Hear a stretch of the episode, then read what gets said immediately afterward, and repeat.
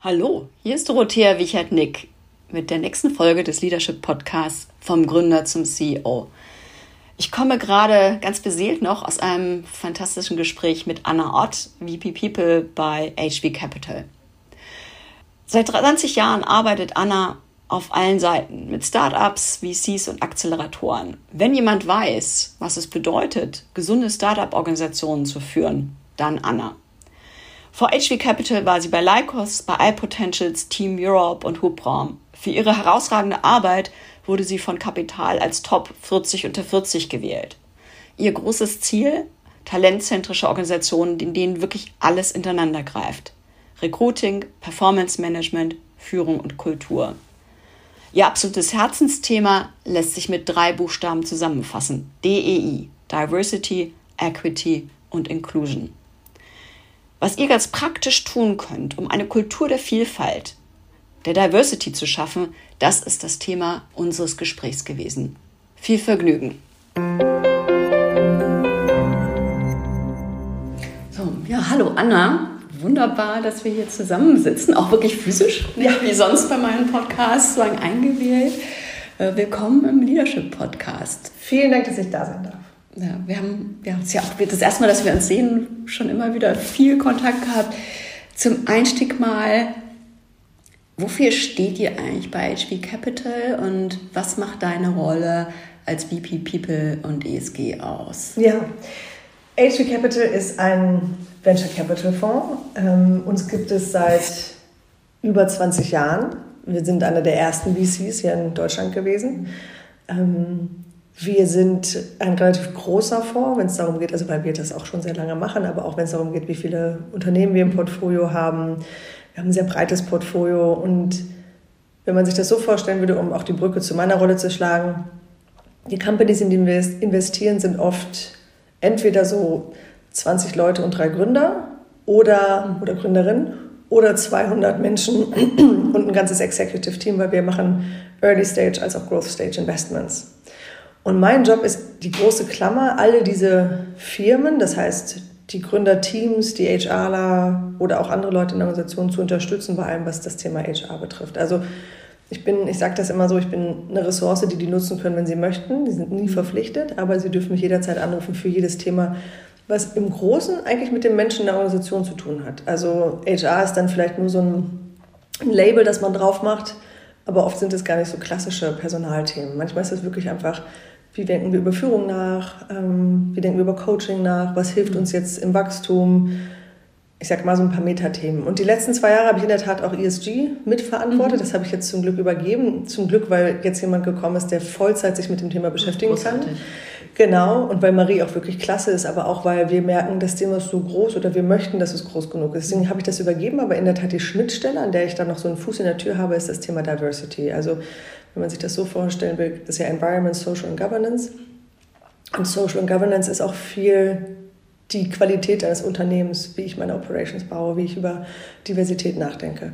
Und da bin ich inhaltlich auch noch involviert. Mhm. Das ist auch so ein, kommen wir heute sicherlich auch noch zu. Ist ja so ein Herzensthema von mir. Ähm, genau, wofür aber auch HV als Organisation steht. Mhm. Können wir ja. nachher noch drüber sprechen. Tauchen wir nochmal viel, viel stärker ein, aber ja. einmal nochmal People bei Startup ist ja auch wirklich ein großes Thema, weil mhm. die meisten Startups, und ich erlebe das ja sagen als Coach äh, natürlich live, kommen von der funktionalen Seite, bauen ihre Businesses auf, ihre Organisation. Und das Thema, wie baue ich People auf, wie baue ich ein Team auf, was mache ich da richtig, ist ja. bei ganz vielen ein großes Fragezeichen. Und das ist großartig, dass ihr da euch habt als Ressource an das Team. Absolut. Es überfordert, glaube ich, auch viele Gründerteams, mhm. weil sie ja natürlich sehr stark fokussiert sein sollten auf das Thema Fundraising, Produktbau und Product Market Fit finden. Und dann gibt es aber dieses Konvolut von allen anderen Themen, die damit zusammenhängen, dass ich ja Menschen einstelle, beschäftige, vielleicht auch zu einer gewissen Performance bringen möchte oder motivieren möchte, mhm. etc., durch vielleicht auch unstete Gewässer gehe als Unternehmen oder als Wirtschaft. Und das ist dann oft so, deswegen ist diese Klammer bei mir so breit, weil das sind Themen, die landen bei mir wie so ein großes Sammelbecken. Alles, was nicht mit Financial Planning oder Growth zu tun hat oder mit irgendwelchen anderen Kennzahlen, ist oft das, wo die Gründer dann und Gründerteams so Fragezeichen haben. Sie denken so, äh, wie mache ich denn das jetzt? Ja, und das ist ja tatsächlich sozusagen ein wunderbaren Spruch, das Soft ist das Harte. Mhm. Weil diese Themen so weich sie klingen, ja. hat ja mit Menschen zu tun, eben oft am schwersten fallen, weil man so eine wahnsinnig differenzierte Sicht braucht, um es gut zu machen. Ja. Ja, ja und weil die oft das auch das erste Mal machen. Wir haben einige First-Time-Founder mhm. und einige Serial oder welche, die auch schon lange Berufserfahrung haben und dann das Absprungsbrett schaffen, sozusagen ins Gründen mhm. schaffen oder möchten. Und da merkt man auch, dass es sehr unterschiedlich dann ist, ne? wie die über sich als Unternehmer, Arbeitgeber und Führungskraft mhm. nachdenken. Ja, spannend. Was sind da so die häufigsten Themen, die an dich herangetragen würden? Ich würde mir wünschen, es wäre gerade ganz viel Hiring, das ist es im Moment mhm. nicht. Ähm, aber in den letzten zweieinhalb Jahren war es vor allem Wachstum. Mhm. Wir brauchen mehr Leute, wir brauchen Wachstum. Wo finden wir die Leute? Welche Leute brauchen mhm. wir? Wer sind die besten Partner, um Leute zu finden? Und dann gibt es jetzt, glaube ich, dieses Moment seit einiger Zeit, wo es darum geht zu schauen, wir müssen mit weniger Menschen in der Organisation mhm. zurechtkommen. Vielleicht können wir trotzdem aber auch genauso effizient oder exzellent arbeiten. Ähm, wie sortieren wir die Leute deswegen aber auch strategisch ein bisschen besser? Deswegen gucke ich gerade viel zum Thema Organizational Design. Mhm. Ähm, rein, was wir da sozusagen lernen können, ist, ist auch dieses Thema Bindung. Mhm. Ähm, die Menschen und die Mäuse sozusagen zu halten. Ne? Also wie kann ich dafür sorgen, dass, auch wenn es vielleicht weniger Wachstum und positiver Spirit ist und so, wie kann ich aber trotzdem dafür sorgen, dass ich ein toller Arbeitgeber bin, wo die Leute auch bleiben. Ne? Mhm. Wo sie auch nicht unsicher sind, wo es stabil ist, so, so wie es sein kann. Wir reden immer nur über Venture. Aber das sind auch so die Themen, die jetzt, glaube ich, stattfinden. Ne? Mhm. Ne? Bessere Strukturen schaffen. Ja. Ja, Unternehmenskultur spielt ja sicher eine Riesenrolle als, als sicherer Rahmen in einem per se Startup unsicheren Umfeld, mhm. das gut zu gestalten. Ja. Und ähm, da würde ich jetzt gerne ein bisschen die Kurve kratzen, ja. weil du sagtest ja schon Diversity. Ähm, als ich mein Buch geschrieben habe, von Gründer zum CEO, habe ich mich sehr intensiv und jetzt natürlich in der Arbeit auch mit dem Thema, was macht gute Unternehmenskulturen aus, die Wachstum fördern. Mhm. Ähm, und habe damals acht Tugenden aufgestellt und eine, habe dafür sehr viel recherchiert. Und eine, die ich besonders spannend fand, ähm, habe ich benannt als authentische Vielfalt. Mhm. Also Unternehmenskulturen, die Wachstum fördern, zeichnen sich durch ganz viel Vielfalt aus. Wie erlebt ihr das Thema Diversity bei euch in den Startups? Ich glaube, da gibt es so eine Mikro- und Makroebene. Ne? Ich glaube, wir merken alle gesellschaftlich, dass in den Medien oder wo auch immer mehr darüber sprechen, dass wir an vielen Stellen noch nicht Vielfalt erreicht haben, Gleichberechtigung noch nicht erreicht haben, es immer noch Gender Pay Gaps gibt ähm, und so weiter. Und deswegen, ich glaube, dieses Thema schwingt überall mit, nicht nur in Startups oder auch nicht nur in jungen, mhm. wachsenden Unternehmen. Ich glaube, das ist etwas, was einfach eine gesellschaftliche Debatte ist und auch noch sein wird eine ganze Weile, weil wir da noch nicht alles erreicht haben. Es ist aber auch schon mal gut, dass es diskutiert wird ja? und dass wir auch Auf darüber sprechen, was können wir noch besser machen und wo sind systemisch sozusagen die Probleme noch. Und ich glaube, auf einer kleinen Ebene ein richtig gutes Unternehmen oder ein richtig guter Arbeitgeber oder Arbeitgeberin sollte ja eigentlich das Individuum als Ganzes begreifen. Und ich glaube, gerade in Startups, wo wir eine demografische Dichte haben von meistens Leute, die in derselben Lebensphase sind. Lebensalter, selber Lifestyle haben etc., kann ich ja doch eigentlich darüber nachdenken, wie ich die individuellen Stärken finde und pflege und auch rauspoliere.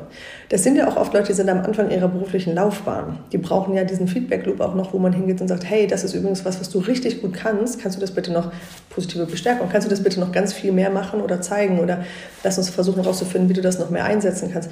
Wenn man auf so einer Mikroebene darüber nachdenkt als Führungskraft, dass es ja total gewinnbringend für alle ist, wenn ich mir anschaue, nicht nur, wer ist der Mensch in diesem Organigrammkästchen, sondern wer ist diese Person mit den Talenten, Stärken und auch vielleicht Entwicklungsfaden, dann kann ich aus diesem ungeschliffenen Diamanten ja was ganz Tolles produzieren, wovon ja die Organisation profitiert. Und das heißt auch nicht, dass wir alle gleich sein müssen. Das heißt, dass wir alle individuell unsere Stärken stärken müssen. Und ich glaube, beides kommt bestenfalls zusammen, weil das dann ein grundsätzlich anderes Menschenbild ist, nämlich dass ich sage, ich begegne, begegne dem Menschen als Individuum mit all seinen Talenten und Ecken und Kanten, nehme die erstmal wahr und versuche die auch zu schätzen oder zu respektieren. Und wir kommen ja aus einer Welt, ich arbeite jetzt seit 23 Jahren, wo früher die Leute einfach sich reinfügen mussten, wo Kanten abgeschliffen wurden, wo Leute uniformer sein mussten, optisch, aber auch in ihrem Verhalten. Und ich glaube, da sind wir zumindest auch in der Startup-Welt voll drüber hinaus. Mhm. Weil es auch eine andere Generation ist vielleicht, weil es auch ein innovativeres, kreativeres Umfeld ist, weil es ein freiheitsliebendes Umfeld ist. Aber ich glaube auch, weil wir festgestellt haben, dass jeder Mensch durch seine Einzigartigkeit wertvoller wird. Im besten Fall schlägt sich dann dadurch die Brücke auch mal zu diesem Metathema von Vielfalt, ne? dass wir sagen, mhm. wir gucken gar nicht mehr auf Unterschiedlichkeit, sondern auf Einzigartigkeit. Auf Maximierung, Vielfalt.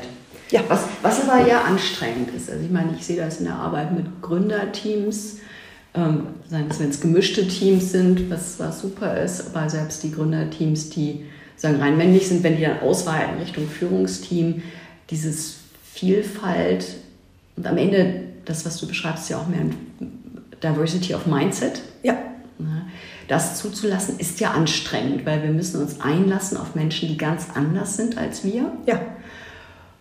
Verstehen, was ihr Beitrag ist und das gut miteinander integrieren. Ja.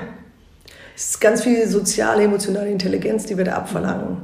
Und das ist, das fand ich auch das Schöne an deinem Buch, deswegen habe ich es ja auch schon so oft an Gründer verschenkt, weil es auch einfach die, die Erkenntnis ist, dass es eine Reise ist. Mhm. Der Founder und der CEO ist nicht dasselbe. Also da gibt es eine Reise, die ich als hm. Person auch nehme. Und niemand startet so eine Reise völlig ausgebildet und reif und innerlich gestärkt auf diese Themen. Wir lernen ja leider in den Schulen emotionale Intelligenz nicht und sind da, glaube ich, oft auch so ein bisschen unterentwickelt. Und gleichwohl habe ich ja mit jedem Menschen, mit dem ich interagiere, den ich auswähle für meine Organisation oder den ich entwickeln kann oder mit dem ich zusammenarbeite, auch die Chance, mehr über dieses Individuum zu erfahren und auch mehr darüber zu reflektieren, was bin ich eigentlich für ein Individuum. Mhm. Und ich glaube, wenn du die Reise nach innen, innen machst, dann machst du auch diese Reise der Entwicklung mit den Leuten um dich herum.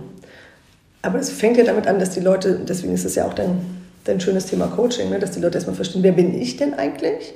Und wenn ich meine Einzigartigkeit verstanden habe, akzeptieren lerne, mhm. schätzen lerne, dann gehe ich auch mit einem anderen Blick durch die Welt. Weil ich dann weiß, alle anderen haben auch ihre Schattenseiten, ihre Trigger, ihre Probleme, ihre Entwicklungsfelder. Und dann bin ich auch viel toleranter vielleicht. Mhm. Und wir sind ja in der sehr ehrgeizigen Industrie von Wachstum und Sichtbarkeit und Erfolg. Und ich glaube, das ist aber auch ein bisschen weniger geworden. Ich habe das jetzt seit den letzten 13 Jahren, die ich das jetzt hier vor allem in Berlin in der Startup-Szene wahrnehme, es ist nicht mehr so Alpha-Alpha. Es ist mehr so, welche Art von, welche Art von gutem Unternehmen kann ich bauen? Mhm. Welchen Arbeitsort kann ich schaffen? Welche Werte haben wir? Ich glaube, wahrscheinlich könnte man so ein Proxy machen. Ich habe, glaube ich, noch nie so früh in den Unternehmensphasen mit Gründern über Gründerinnen auch über Werte gesprochen. Also was sind jetzt unsere Core Values? Mhm. Das fragen die jetzt so, keine Ahnung, rund um die Series A. Ich glaube, meine Hypothese wäre, die meisten anderen Startups vor zehn Jahren haben sich das vielleicht höchstens in der Series B oder so gefragt. Ja. Ach so, ups, jetzt sind wir schon 150 Leute groß, was haben wir eigentlich für Werte? Jetzt müssen wir mal ein bisschen alleine Ach, shit. fast vergessen. Und jetzt starten wir aber mit diesen, an diesem Punkt schon. Mhm. Was wollen wir denn jetzt hier bauen, abseits von Erfolg? Ja, das erlebe ich tatsächlich auch in allen Teams. So ein A sind auch die Männer, ähm, also auch die Gründere viel offener geworden. Ich sage mal immer, ich habe jedes Baby meiner Gründer schon auf dem Schoß sitzen sehen in den Sessions, also auch da diese Offenheit äh, auch selber das in den Familien zu leben. Es wird viel Wert darauf gelegt, wirklich gemischte Teams zu haben. Ja. Aber wo siehst du denn so die, die größten Hürden? Wo, wo kommen dann auch Gründer, Gründerinnen auf euch zu und sagen, hey, da bräuchte ich jetzt Unterstützung, um noch weiterzukommen? Ich glaube, so ein großes Thema, das auch so schnell nicht weggeht und es wird aus verschiedenen Gründen auch immer nicht einfacher ist, Talente zu finden die meine Organisation erweitern und bereichern, mhm. die vielleicht auch, was du sagst, zu Recht auch ne, Vielfalt sozusagen erzeugen. Wir leben, und ich, man muss auch dazu sagen, ich habe in den letzten 23 Jahren, die ich arbeite, wahrscheinlich die meiste Zeit mit Recruiting und Talent Acquisition verbracht.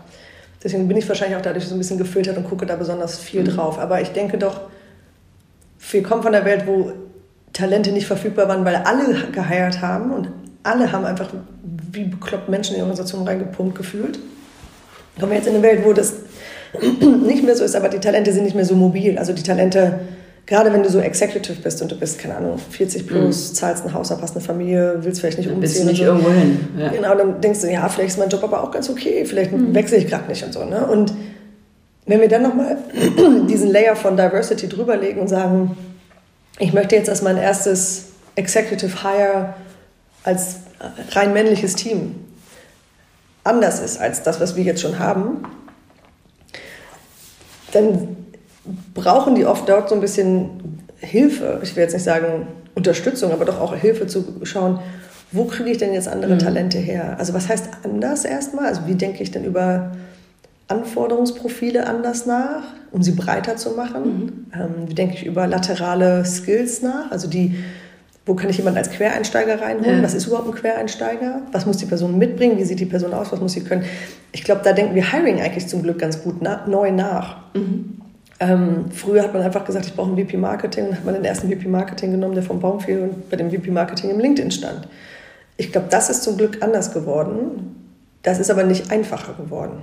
Nee, du musst jetzt kreativer über Hiring nachdenken, gerade wenn es um so Schlüsselpositionen geht, wo, ne, wo wir auch sichtbar Vielfalt zum Beispiel als Haltung zeigen können. Wo wir sagen, wir bringen jetzt jemanden rein, der nicht der nächste mhm. weiße Cis-Mann ist. So, ne?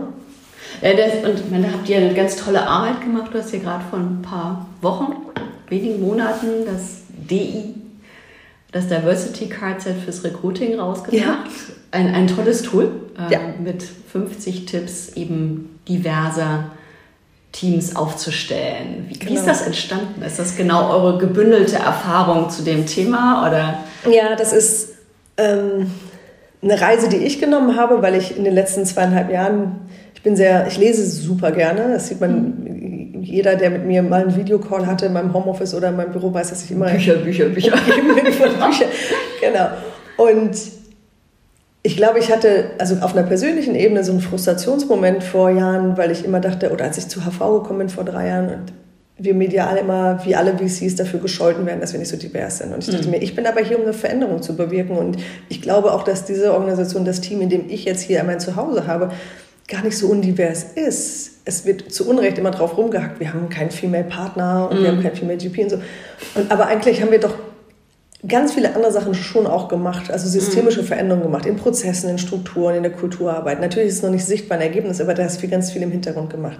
Also die Basis ist jetzt, jetzt da, auf der ihr Absolut, genau. sehen könnt. Ja. ja, und ich glaube, da müssten wahrscheinlich meine Kollegen viel mehr drüber sprechen, vor allem die, die vor meiner Zeit mhm. da waren. Und das ist auch nicht mein Einzelerfolg, um Gottes Willen, das ist ein Teamerfolg von über 50 Personen. Mhm. Aber ähm, ich war irgendwie so ein bisschen frustriert, weil ich dachte, was, was haben wir denn eigentlich noch nicht gemacht? Ich hatte so ein FOMO, um das Thema Diversity. Mhm. Und dachte mir, okay, ich muss jetzt einfach alle Bücher lesen, die ich finden kann, die mir mhm. von Experten empfohlen werden. Das sind wahrscheinlich so zwei Meter, wenn man die aufketten würde. Ähm, und habe mich da so durchgelesen und dachte mir, okay, was ist denn jetzt eigentlich noch das, was ich nicht gemacht habe? Mhm. So, ne? Und mein kleiner Ehrgeiz mich getriggert hat. Und dann habe ich gedacht, ich führe ja die ganzen Gespräche auch mit den ganzen Teams, mit den Personalern oder Personalerinnen und den Gründern. Und in, in der Essenz bin ich dann einfach hingegangen und gesagt, ich nehme jetzt aus allen Büchern die praktischen Hinweise raus. Also das, was sind die actionable Hacks und Tipps? Also was kann ich heute machen? Ja. Weil eine Erkenntnis war, wir können alle jeden Tag was Kleines machen und das wird in der Summe dazu führen, dass sich was verändert. Es müssen auch große Sachen systemisch verändert werden, aber die kann ich in, meinem, in meiner Rolle, in meinem Alltag nicht machen.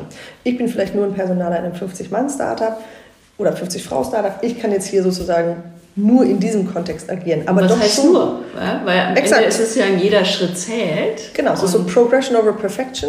Ich kann heute was machen, mhm. mich in die richtige Richtung bewegen. Aber wo fange ich an? Und es ist, ich finde, also ich persönlich finde dieses Thema Diversity, Equity und Inclusion ist so eine Arbeit von, wie so ein Zahnrad. Es gibt so tausend kleine Schrauben. Mhm. Es ist nicht so das eine große Ding, es sind so die ja. tausend kleinen Schön Sachen wär's. im Alltag. Absolut. So, und jedenfalls habe ich dann am Ende einfach 50 gesammelt, die kleine Sachen sind, die ich heute im Alltag machen kann, die spezifisch sind für diesen Kontext von mhm. Hiring. Und dieses Kartenset funktioniert tatsächlich so, dass du auf der einen Seite immer das, das hast, was du machen kannst. Und auf der Rückseite, für die, die es brauchen oder die vielleicht auch Argumente führen müssen in ihrer Organisation, das, das Belegen, warum das Sinn macht. Mhm. Also welche Studie sagt, dass es empfehlenswert ist, darüber nachzudenken. Mit der Idee, dass dass Teams sich hinlegen können und sagen können, was machen wir davon schon? Das ist sozusagen, ich sortiere alle Karten raus, die ich schon mhm. mache, genau. Ich nehme alle Karten auch in der Reihenfolge, wie sie gerade machen. Mir haben Personaler gesagt, dass sie sich jede Woche mit ihrem Team so eine Karte vornehmen, mhm. weißt du? Oder dass sie im Workshop sitzen und die in die Sequenz des Recruiting-Prozesses bauen. So. Egal, wie man damit spielerisch umgeht, das sollte es ja auch sein hilft das. Weil das war mir wichtig und es wird auch ein zweites Kartenspiel sicherlich geben zum Thema Talentmanagement. Das ist das mhm. größere Thema. Wie halte ich Talente? Wie Oh, da kommt dann Onboarding hoffentlich rein, weil da ja. sehe ich den größten Bockmist bei den meisten Unternehmen. Ah, spannend, ja genau. Aber on, äh, genau, von Onboarding bis, mhm. bis die ganze Lebenszeit in der Organisation. Ne? Aber auch, wie baue ich eine wirklich inklusive Unternehmenskultur? Ja, Onboarding ist, ja. Onboarding ist eine gute Sollbruchstelle. Haben wir toll reingeholt und dann ja. angelandet. Aber gut, das ist dann das nächste Gespräch. Das, ja, ja, das stimmt. Aber genau, und wie gesagt, ich glaube, die, die Botschaft, die wir, die wir senden wollten, ich habe tatsächlich zu Weihnachten, mhm. haben wir dann jeder unserer Portfoliogesellschaften ein Kartenspiel geschickt. Mhm. Ist auch wirklich schon viel um die Welt gereist, das, das Set, also in verschiedene Orte geschickt worden von mir. Ähm, weil ich glaube, dass man einfach sich kleine Sachen vornehmen kann. Und wenn es nur die eine Sache ist, diesen Monat, die ich mache, dann habe ich schon mal ein bisschen mich in die richtige Richtung bewegt. Ja, und damit wird das Thema auch greifbarer. Ja. ja. Also wie du sagst, wenn das nur dieses Riesenthema ist und wir müssen divers werden und das ist ein großer Stein, der vor allem liegt, dann hat man einfach einen Horror, damit anzufangen. Aber einen kleinen Schritt, minimal invasiv geht immer. Ja. Was war denn der Tipp, der für dich am überraschendsten war? Oder welchen magst du am liebsten? Oh, mein Lieblingstipp, den ich auch, den fand ich überraschend, weil ich darüber so nie nachgedacht habe, mhm. aber er macht das, wie oft, das macht dann total Sinn, wo man denkt, ach ja klar, Erleuchtung. Wir haben ja oft so Momente, wo wir einen tollen inklusiven Hiring-Prozess hatten und dann sitzt man ins, als Kommission oder als Panel mhm. oder auch immer Gremium zusammen und muss jetzt entscheiden, wer von den zwei, drei Kandidaten wird jetzt oder so Kandidatinnen. Und wir versuchen dann ja immer möglichst unbiased zu sein. Wir haben alle Unconscious Bias Trainings mhm. gemacht oder gesehen und was Ressourcen und so. Und wir denken, ah, wir müssen jetzt versuchen, so faktisch wie möglich zu agieren. Mhm.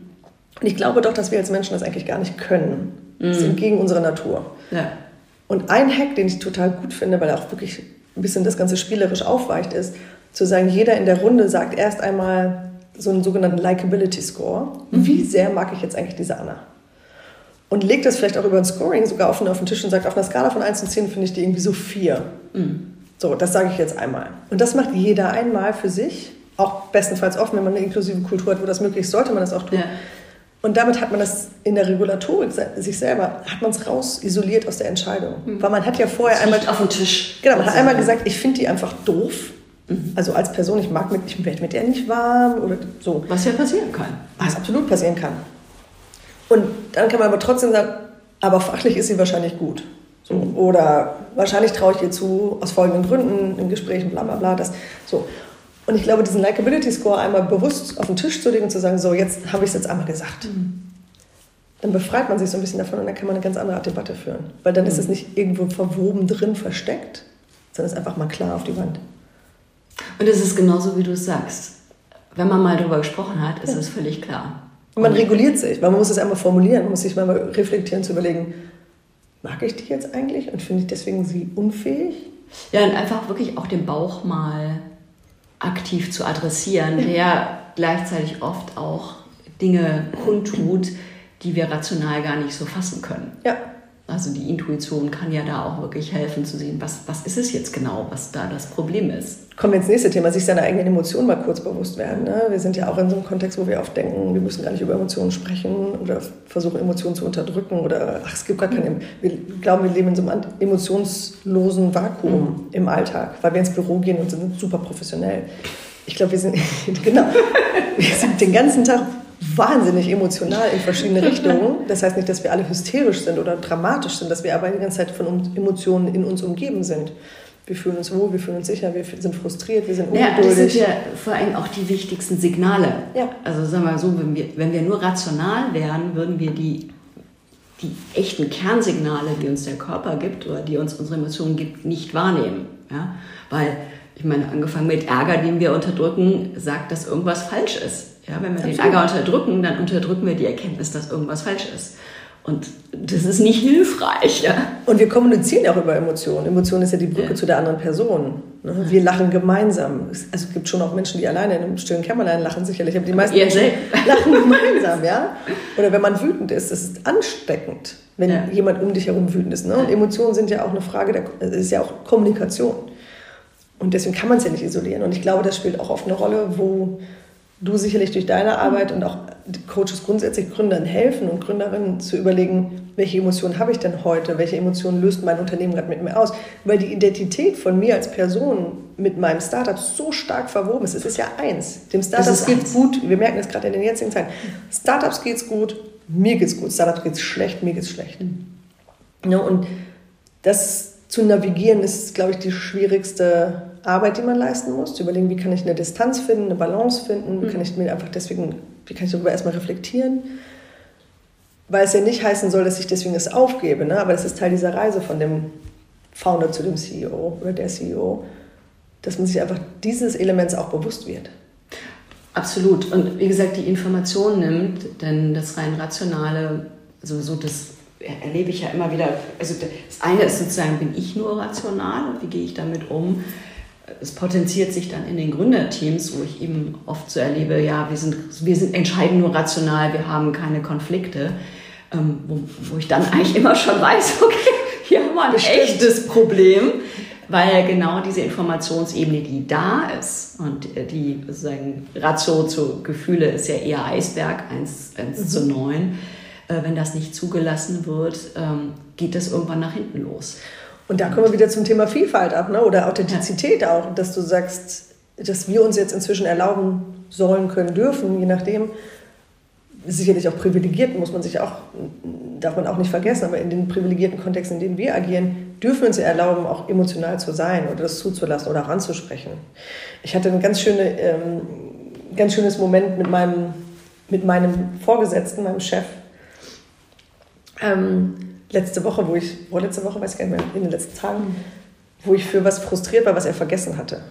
Mhm. Und ich habe jetzt wirklich schon viele Chefs in meinem Leben durch und wenn er diesen Podcast hört, ist er wahrscheinlich gebauchpinselt, zu Recht.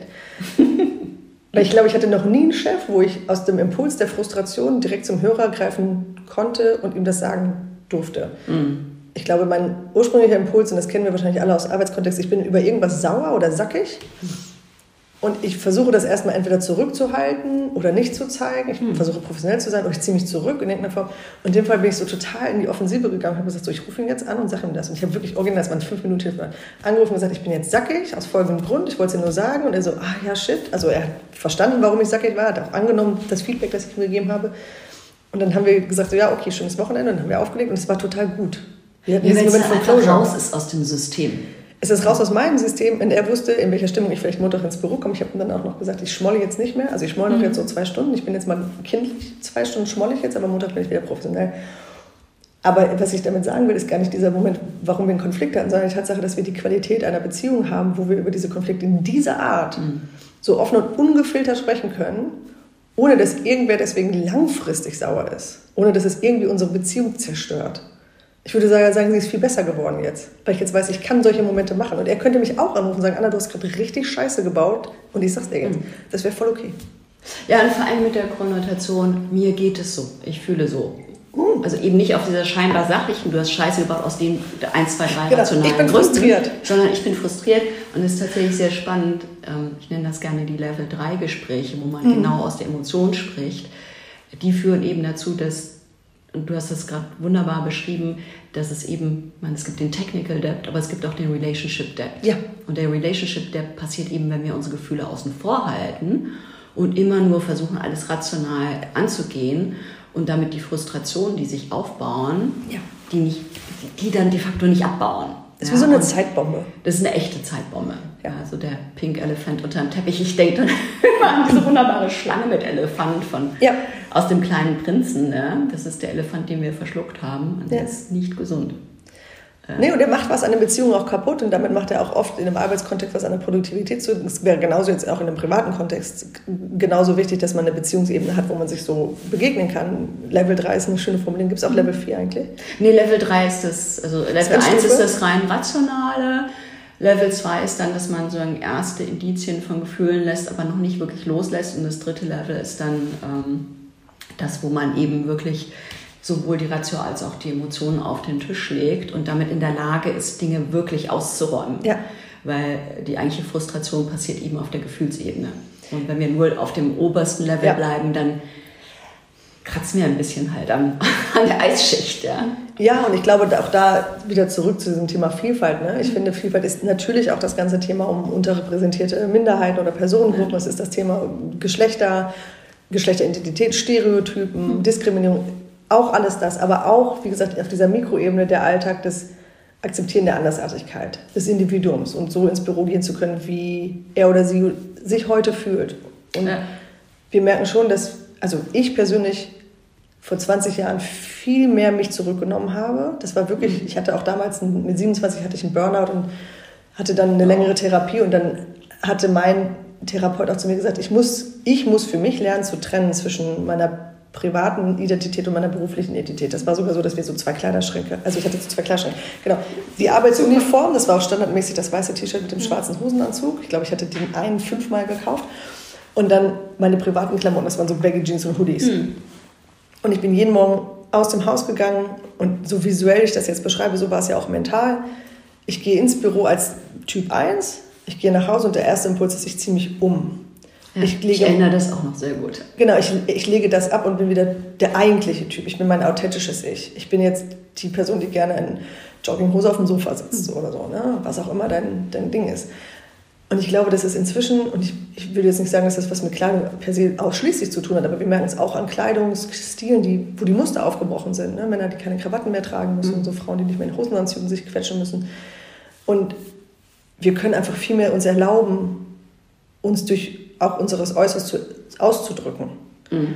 Und in Startups ist es ja wirklich sehr bunt und deswegen auch sehr vielfältig. Und das ist, glaube ich, ein so ein Marker, den wir wir hatten das ja vorhin auch schon, ne? in der sozialen Bubble, wenn wir über LinkedIn und so Sachen nachdenken, wir sehen immer nur die Sachen, die nicht funktionieren, wo es noch nicht mhm. inklusiv ist, wo es noch nicht erlaubt ist, wo ich noch nicht ich sein kann, wo ich dafür vielleicht diskriminiert werde, wer ich bin oder sein möchte. Und natürlich gibt es das alles auch, aber ich glaube, es gibt genauso auch die Arbeitsorte, wo das schon auf einen anderen Level gekommen ist. Vielleicht gibt es auch ein Level 3 für Diversity. Vielleicht sind wir da schon an vielen Organisationen mhm. weiter. Und es gibt natürlich auch immer noch Schatten. Ja. Aber es ist ein ganz guter Schwenk, auch um, um tolles Thema. Ich glaube, wir könnten uns sowieso ja. endlos vertiefen.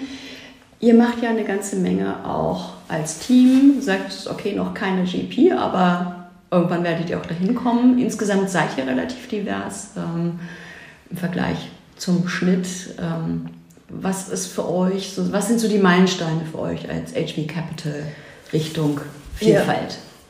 Also ich glaube, das eine ist, wie gesagt, das Unsichtbare. Das, wie ist der Alltag, wenn man bei uns arbeitet? Wie, ist, mhm. wie funktioniert das Team? Und wir sind zwei Standorte und zwei große Teams und so. Und deswegen, die, was ist die große Klammer? Wie fühlt, was ist die Experience, wenn man so sagen, in HR-Lingo, was ist die Employee Experience für den Mitarbeiter mhm. bei HV, egal wo er oder sie arbeitet? Und ich glaube, da haben wir in den letzten Jahren, davor kann ich es nicht beurteilen, da war ich nicht da, aber ich bin jetzt seit drei Jahren da, viel bewusst einfach uns angeschaut, wie ist denn das eigentlich? Also wie mhm. ist Hiring für uns? Wie ist Führung? Wie ist Performance-Systeme? Wie ist, wie ist Leadership? Wer sind die Personen? Und wir sind ja eine Organisation, die zum Glück Leute einstellt mit dem Plan, dass die sehr lange bei uns bleiben. Ja. Also wir sind nicht so ein Durchlauferhitzer, wie manche Organisationen sind. Wir sind so von hier bis zur Frührente, bestenfalls. Und deswegen sind wir auch sehr selektiv beim Hiring, weil wir immer vor dem Hinblick heiern, dass wir sagen, diese Person soll jetzt die nächsten 10, 15 Jahre bei uns mhm. arbeiten.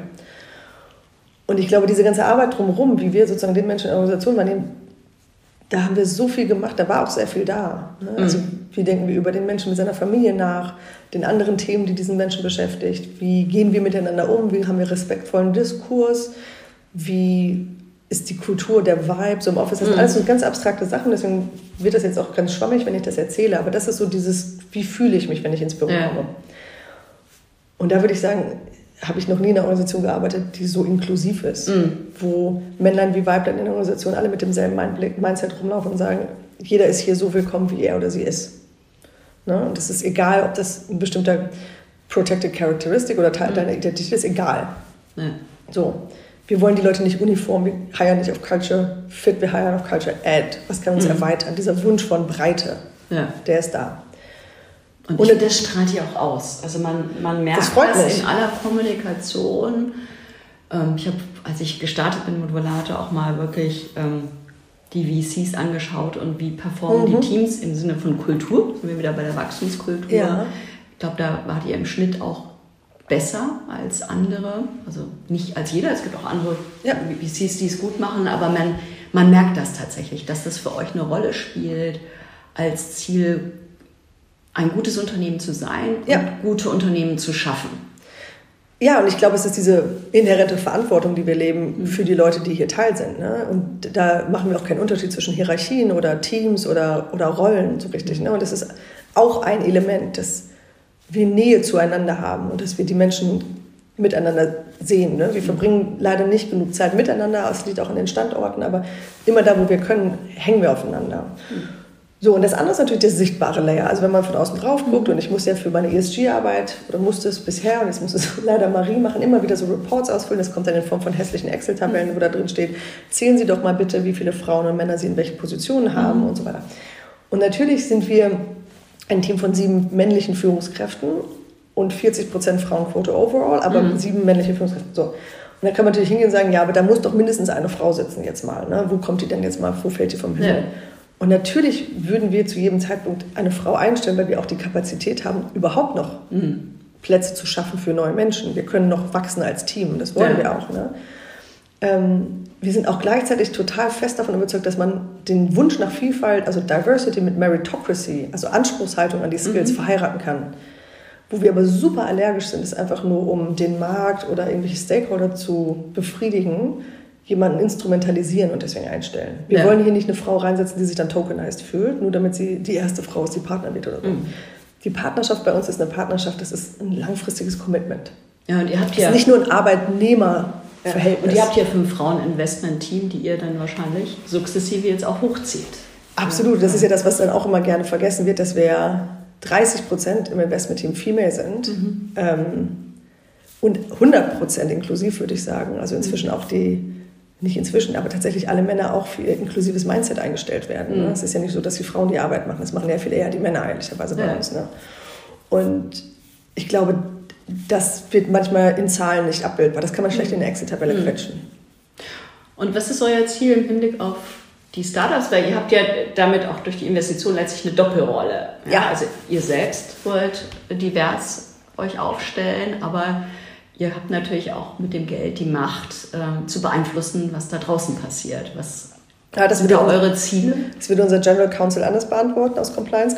Okay. Aber tatsächlich ist es ja so, dass wir eine Verantwortung, glaube ich, auch mhm. haben oder zumindest auch das Gehör haben, diese Gespräche zu mhm. führen. Ich glaube, das kann man in jedem Fall sagen, dass wenn Gründerteams auf uns zukommen, auf mich als Person, aber wie gesagt nicht nur auf mich inzwischen zum Glück, ähm, und sagen, hey, wir glauben, dass wir uns verändern wollen. Wir sind äh, drei weiße Männer, die aus derselben Uni sind, deswegen kennen wir uns, deswegen mhm. vertrauen wir uns, deswegen sind wir auch ein gutes Gründerteam, das muss man ja auch wertschätzen. Ja. Aber ab jetzt soll es bunter werden. Was auch immer dann deren Definition von bunt ist übrigens auch. Ne? Und auf dieser Reise zu helfen, finden wir natürlich genial, machen mhm. wir auch gerne. Ich glaube, wir müssen es fast gar nicht mehr initialisieren. Ich glaube, mhm. gerade die jungen Generation von Gründern, die wir jetzt sehen, die jetzt starten, für die ist das total normal. Das ist nicht mehr etwas, was mit denen debattiert. Die müssen nichts mehr verlernen. die nee, sind in einem ganz anderen Kontext aufgewachsen ja. von Unterschiedlichkeit und individueller Identität. So.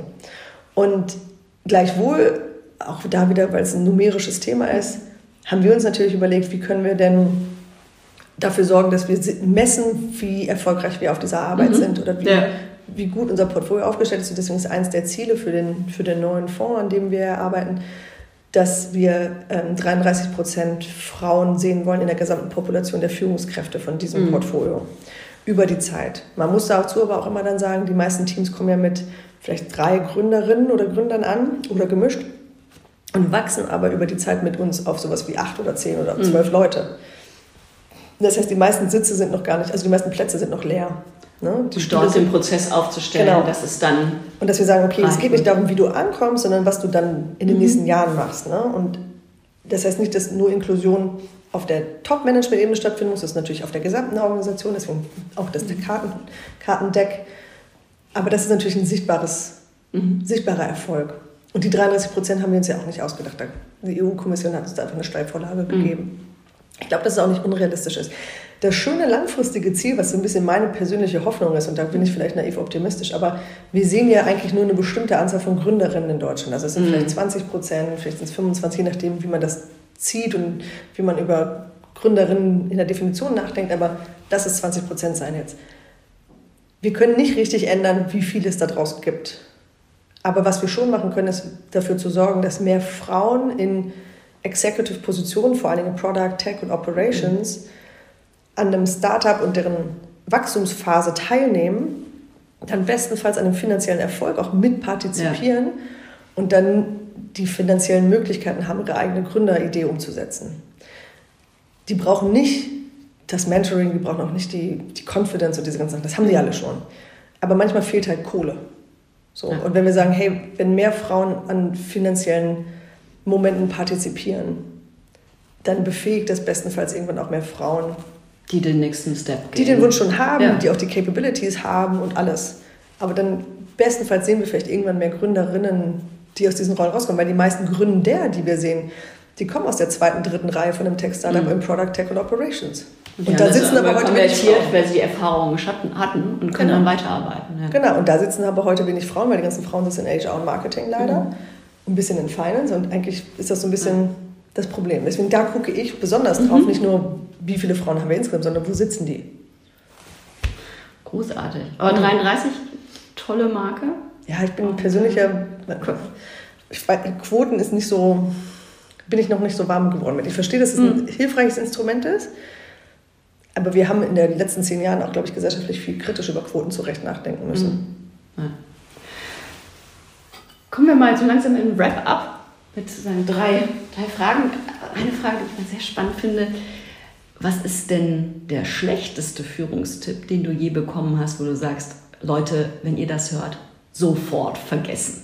Äh, lies Buch XYZ. Also, also sehr ich Bücher mag, aber ich glaube, viele Gründer kaufen sich dann Ray Dalio oder Netflix oder so und sagen, okay, jetzt habe ich es verstanden.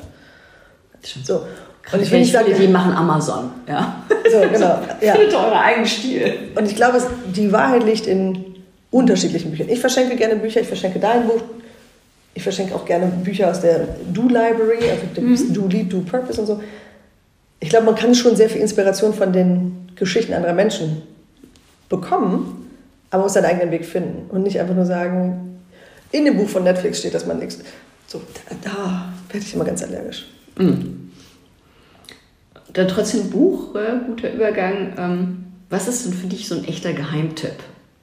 Tatsächlich Do Purpose und Do Lead, also die Do mhm. Library von den sogenannten Do Books. Mhm. Die heißen wirklich tatsächlich alles Do irgendwas. Ja. Von Atmen über Sauerteig und Spazierengehen, aber halt auch Führung und äh, zielgerichtet. Und ähm, Do Lead und Do Purpose sind zwei Bücher, die so ein Hosentaschenformat haben. Mhm. Ich kenne die, sind großartig. Ja, ja, die total reduziert sind auf so kleine Alltagsweisheiten. Es geht nicht um große Geschichten, ist keine anecdotal evidence. Damals, als ich mein erstes Gespräch mit der Mitarbeiterin vor 20 Jahren hatte, ist folgende Dialog stattgefunden. Das ist alles nicht drin. Mhm. Und die sind so profan wie hilfreich, die Hinweise, und auch manchmal einfach aufgrund ihrer Simplizität so schön. Deswegen, die verschenke ich tatsächlich oft. Super. Und Elad Gill High Growth Handbook. Wenn man es kriegt mhm. auf Amazon. Schwierig zu bekommen.